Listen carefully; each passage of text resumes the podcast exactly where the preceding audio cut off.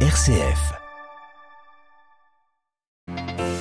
8h30 à Rome, 7h30 à Lisbonne pour son deuxième jour dans la capitale portugaise. Le pape François rencontrera en fin de journée près d'un million de jeunes catholiques des quatre coins du monde. Cérémonie d'accueil au Grand Parc Édouard VII. Point d'orgue de la journée, nos envoyés à Lisbonne ont rencontré quelques jeunes pèlerins.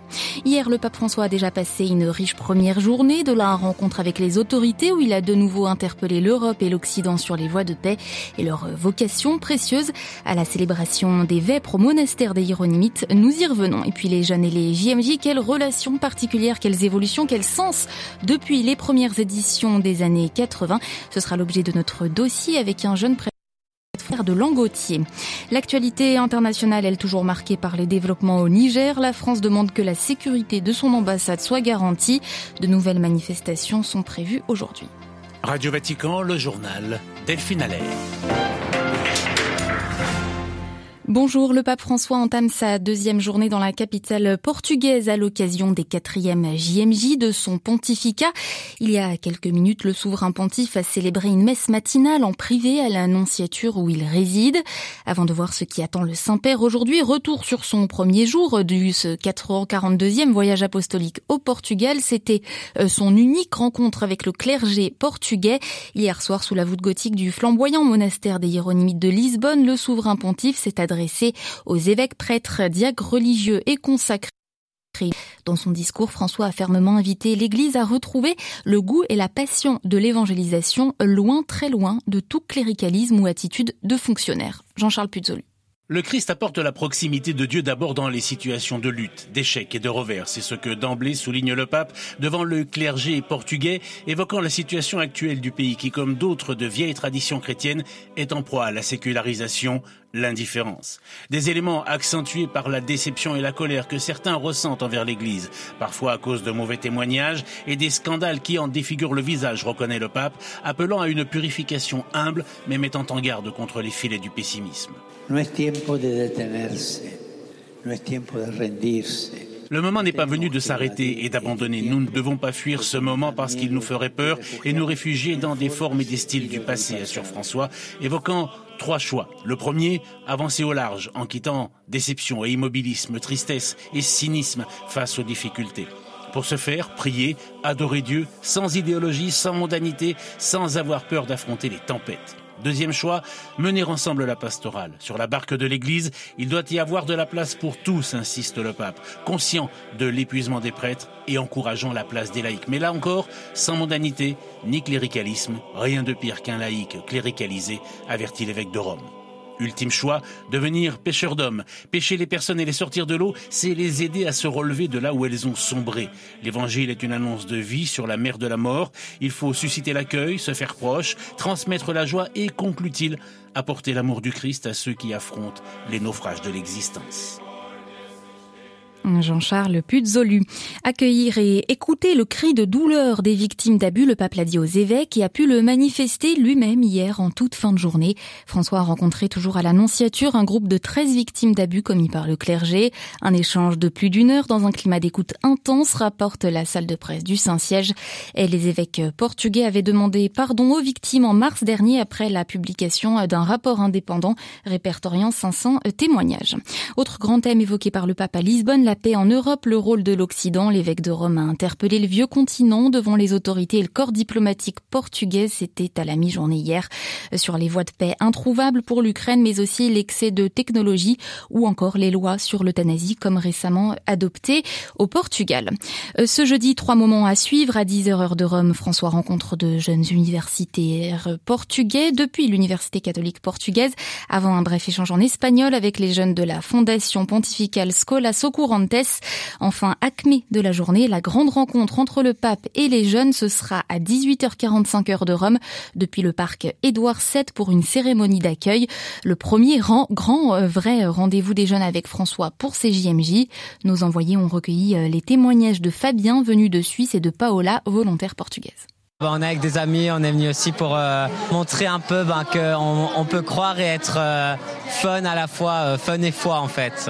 C'est la une, deux, trois, quatrième fois avec le pape François. Dès qu'il est arrivé, je l'ai su sur les quatre éditions. Moi, j'adore vraiment comme il parle parce que bah il est à la, a à la fois ce côté un peu Et il vient aussi amener une touche de, réflexion sur la planète et un peu cet échange avec, euh, avec les personnes et tout ce qui est humain aussi.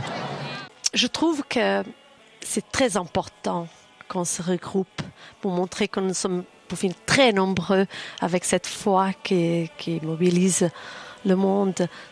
J'aimerais que les gens qui croient qu'ils sont seuls, les jeunes, je dis mais je suis le seul quand même, mes copains d'école ne vont pas à l'église et puis qu'ils voient et que c'est que le GMG existe pour montrer qu'on est vraiment très nombreux avec cette foi qui mobilise le monde. Des propos recueillis par Françoise Niamienne et Stéphanie Stahlhofen, envoyée spéciale de Radio Vatican au JMJ de Lisbonne, JMJ sur lesquels nous reviendrons dans notre dossier. À la une de l'actualité internationale, le ton monte d'un cran entre Paris et Niamey. Une semaine après le putsch militaire qui a destitué le président Mohamed Bazoum, les appels à manifester se multiplient aujourd'hui dans le pays et la diplomatie française demande à la junte militaire nigérienne d'assurer la sécurité de son ambassade. Alexandra Sirgan. Oui, Paris craint un scénario similaire à celui observé euh, dimanche dernier devant son ambassade à Niamey. Quelques jours après le coup d'État, des pro-putschistes s'y étaient donné rendez-vous. La plaque de l'ambassade avait été arrachée des slogans anti-français chantés et certains manifestants avaient même tenté de pénétrer dans l'enceinte du bâtiment. Pour autant, Paris a pour l'instant seulement évacué des ressortissants français et européens volontaires, à la différence des États-Unis qui ont ordonné cette nuit le départ d'une partie du personnel non essentiel de leur ambassade. Le Royaume-Uni vient d'ailleurs de faire la même annonce. Pendant ce temps-là, à Abuja, les principaux dirigeants de l'Afrique de l'Ouest tentent toujours de trouver une solution pour rétablir le président nigérien. Tout en n'écartant pas l'option militaire, elle serait la dernière option sur la table, selon le commissaire de la CDAO. De leur côté, les gouvernements militaires du Mali et du Burkina Faso qui soutiennent le putsch ont déjà fait savoir que toute intervention armée sera considérée comme une déclaration de guerre. Et le numéro 2 de la junte militaire nigérienne est d'ailleurs toujours en déplacement à Bamako. Il doit prochainement se rendre à Ouagadougou. Merci Alexandra Sirgan. 11 pendaisons en 48 heures, chiffre accablant venu d'Iran. La République islamique a exécuté en début de semaine ses membres de la minorité baloutche accusés de trafic de drogue. L'ONG Iran Human Rights, basée en Norvège, dénonce une nouvelle fois ces crimes et indique avoir enregistré 61 exécutions en Iran au mois de juillet. 423 personnes ont subi la peine capitale dans le pays depuis le mois de janvier. Téhéran a l'offensive sur le champ militaire également. Les gardiens de la révolution conduisent depuis hier des exercices navals près d'îles stratégiques du Golfe revendiqués par les Émirats. Trois îles à l'entrée du détroit d'Ormuz où transite un cinquième du pétrole mondial. Le Conseil de coopération du Golfe accuse l'Iran de les occuper illégalement depuis 1971. Autre passage stratégique pour l'alimentation. Cette fois, la mer Noire et le Danube pour l'exportation des céréales ukrainiennes. Vladimir Poutine s'est entretenu hier au téléphone avec son homologue turc à ce sujet. Et si le président russe n'a pas l'intention de réintégrer l'accord sur le blé, il a demandé à Recep Tayyip Erdogan de l'aider à exporter des céréales et engrais russes via la mer Noire. Moscou, Jean-Didier Revon. Pour tenir ses engagements à l'égard de plusieurs pays africains et pouvoir exporter ses céréales et ses engrais, Moscou a besoin d'Ankara. Des options sont en cours d'élaboration pour permettre des livraisons de céréales russes. Il existe une volonté de coopérer dans ce domaine avec la Turquie, a ainsi fait savoir le Kremlin. Reste que Vladimir Poutine l'a répété à son homologue turc, la Russie n'entend pas pour autant réintégrer l'accord sur les exportations de céréales via la mer Noire, alors que sur le plan militaire, Moscou est passé à une nouvelle stratégie. Les forces russes s'attaquent désormais aux infrastructures portuaires ukrainiennes nécessaires à l'exportation de céréales aux abords de la mer Noire comme du Danube. L'occasion pour Recep Tayyip Erdogan d'appeler Vladimir Poutine à éviter toute escalade des tensions dans la guerre qui oppose la Russie à l'Ukraine, tout en soulignant que l'accord céréalier enterré par le Kremlin était un pont vers la paix.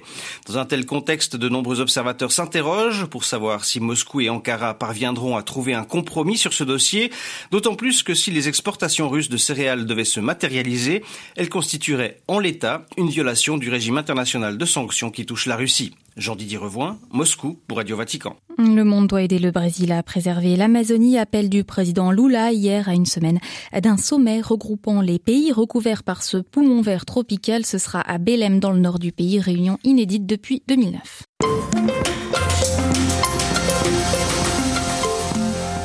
N'ont jamais été aussi nombreux à se rendre au JMJ. Entre 40 000 et 45 000 Français de 17 à 35 ans euh, se retrouvent à Lisbonne ces jours-ci, accompagnés de 75 évêques et archevêques et de nombreux prêtres.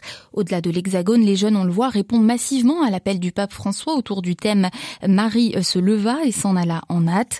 Ce jeudi sera marqué par les échanges entre le pape et la jeunesse. D'abord, cette rencontre avec les jeunes universitaires à l'Université catholique portugaise, établissement fondé en 1967 dirigé par les jésuites, puis un entretien avec les étudiants du réseau Scolasso Courantes et Point d'Orgue, 18h45 heures de Rome dans l'immense parc Édouard VII et ses 26 hectares où François sera accueilli par les jeunes pèlerins. Est-ce que cet engouement des jeunes catholiques pour les JMJ est une nouveauté? Le père Aymar de Langotier, jeune prêtre de 30 ans dans le diocèse de Toulouse, euh, nous répond. Je pense pas qu'il y ait de grandes différences entre ceux qui ont vécu, euh, par exemple, Paris 97, ceux qui ont 40 ans aujourd'hui et qui nous en parlent encore avec des larmes dans les yeux, et les JMJ actuels en 2023. Je pense qu'on a affaire à, à, la même insouciance, au même dynamisme, à la même euh, force de s'engager. D'ailleurs, la formule euh, des JMJ reste la même hein, depuis Paris 97, depuis plus de 25 ans. Donc ça veut dire que c'est une formule qui marche et qui peut s'adresser aux jeunes du monde entier, quelle que soit leur culture et leur milieu toute la vie spirituelle ne se joue pas au JMJ et euh, on peut tout à fait être euh, un chrétien euh, fidèle au Christ et ne pas aller au JMJ, ne pas pouvoir y aller. Mais en tout cas, c'est une expérience, je pense, fondatrice pour beaucoup de ceux qui en reviennent. Et donc, j'espère que nos jeunes pèlerins français partiront avec cet état d'esprit de dire je ne suis pas simplement dans un voyage, je suis vraiment dans une expérience spirituelle de vivre ma foi à l'épreuve de ce grand rassemblement autour du pape. Comment ces jeunes sont-ils interpellés par le pontificat du pape François J'avoue, j'en discute assez peu avec eux. Nos jeunes suivent les pasteurs que nous sommes. Plus nous sommes fidèles, nous, au magistère, plus nous sommes fidèles euh, au Christ, plus nous sommes fidèles euh, au dogme, bien plus nos jeunes euh, nous suivent. Et parce que nous suivons le pape, eh bien, ils suivent le pape avec nous. Mais je vois pas de différence fondamentale, en tout cas dans la jeunesse, entre une génération Jean-Paul II, une génération Benoît XVI, une génération pape François. Ils sont contents, quoi qu'il se passe, de rencontrer le pape. Ils sont contents, quoi qu'il se passe, d'être liés à ce pape-là. Ils aiment ce pape et ils aimeront le prochain. Est-ce que vous pensez que le pape actuel se démarque de ses prédécesseurs en ce qui concerne le lien avec la jeunesse? Benoît XVI savait évidemment parler aux jeunes, tout comme le pape François, à sa manière de parler aux jeunes, très cash, très direct, très exigeant avec cette jeunesse. Euh, quand il nous dit euh, de ne pas avoir peur de la contre-courant de la société, quand il nous dit de sortir de notre canapé, quand il nous dit de suivre le Christ et qu'il n'y a pas d'autre chemin, Benoît XVI disait pareil, Jean-Paul II aussi, et j'espère que le pape François euh, au GMJ saura remotiver, enfin motiver cette jeunesse et leur donner un cap clair et précis. À notre époque marquée par des crises multiples, quelle est la mission prophétique d'un jeune catholique notre jeunesse, comme euh, les autres, a apporté ce message du Christ envers et contre tout. Ils ont à vivre et à témoigner de cette espérance chrétienne qui nous dit que ben, la vie vaut la peine d'être vécue, que le bonheur se trouve dans le Christ, que le bonheur se trouve euh, dans cet évangile à proclamer et à annoncer et à vivre. Je vois surtout que notre jeunesse là, actuellement a une soif énorme de s'engager, une soif d'absolu, qu'ils vont parfois chercher ailleurs que dans l'évangile. Ils ont besoin d'être guidés vers quelque chose de précis et de clair. Et plus on leur dit, le chemin, il est là, c'est exigeant, mais tu sais que tu seras heureux à la fin parce que je vais t'y conduire et que pour moi, le bonheur se situe dans le Christ, et bien là, ils nous suivent les yeux fermés. Comment percevez-vous l'avenir de cette jeunesse catholique dans la vieille Europe par rapport aux autres continents? Encore une fois, je la vois pleine d'espérance. Nous allons traverser différentes crises et peut-être que le pire est devant nous. Mais encore une fois, tout est une question d'attachement au Christ. Le travail de nous, pasteurs, c'est que nos jeunes puissent rencontrer le Christ à travers des événements comme les GMJ, mais aussi dans leur vie personnelle, dans leur paroisse, dans leur lieu de travail, et que cet attachement puisse être tellement fort que, quelles que soient les crises à passer, ils les vivront dans l'espérance avec le Christ.